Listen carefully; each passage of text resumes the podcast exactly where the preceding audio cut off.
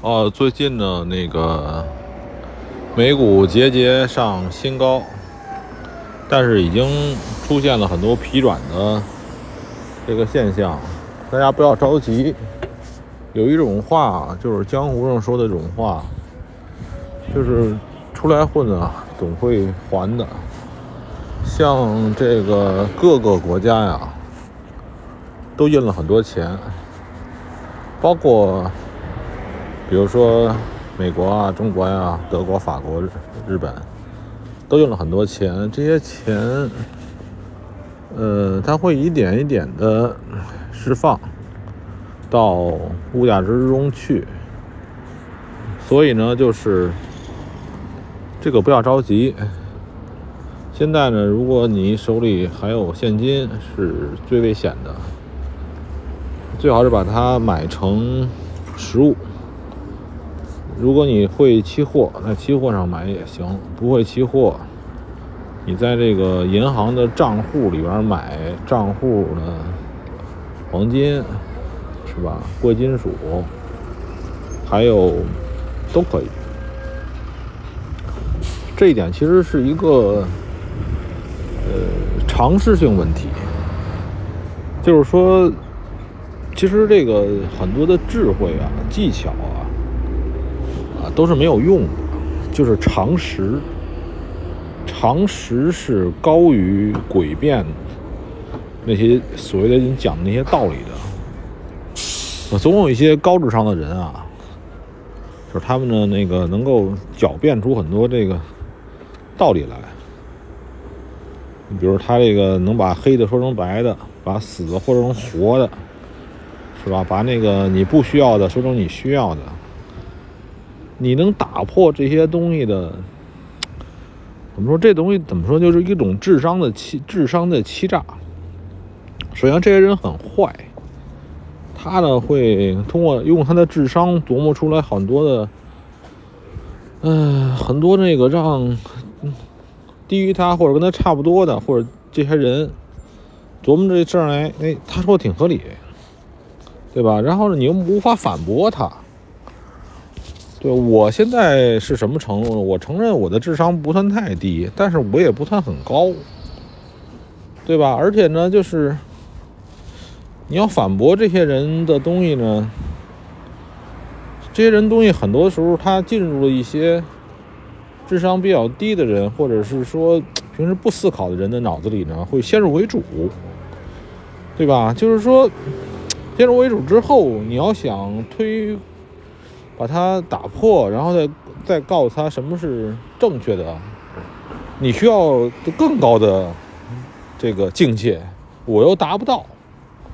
我只能自己知道这个东西是对的，这个东西是错的。可是后来我发现还有一种东西能够用，就是所谓的常识。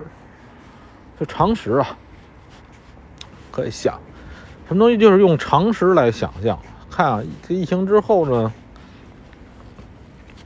经济不景气，大家各个国家都印了很多钱，印的钱的结果，最后呢很简单，就是就是钱不值钱了，就这么简单。然后呢，就是需求需求量还是这么多。刚开始的时候，你比如这是一个炼钢厂，这是一个造铜的厂子。他可能为了这个自己存活呀，哎呀，怎么也得生多生产吧，对吧？可是市场上就这么多需求，他不会说这个会越来越便宜，因为这个自从有纸币出现之后，是吧？就是赋予了政府一个权利，就是印钱吧，不管是美国是吧，还哪个国家都是这样。中国也是这样的，所以印钱印多了，它就会贬值，就这么简单。所以这个就造成了我们现在投资其实很简单，就是资源型的东西好好拿着吧，对吧？就是你不要求说现在是有一些东西啊，暴涨暴跌，暴涨暴跌，然后呢？如果你能踩高跷似的，这个灵活的这么窜动，可能会啊，这个赚大钱。但是这个平均下来你不一定合算。你比如今天你赚了，明天你亏了，是吧？然后又赚了又亏了，这么来来回回的呢，这个结果可能差不太多。前面的话我忘了有没有跟大家说了，现在就就是很简单的，贵金属好好拿着就完了，对吧？乱世囤黄金，是吧？大炮一响，黄金万两。就这么简单，没别的什么投资形式了。别别别听别人笑玩什么现在的股，现在股票不能玩。为什么呢？因为前不久可能这个这个我还说过一些可可能会跟着大盘来，因为这个这个这个大盘作为保值的这种作用呢，现在看起来挺难的，因为。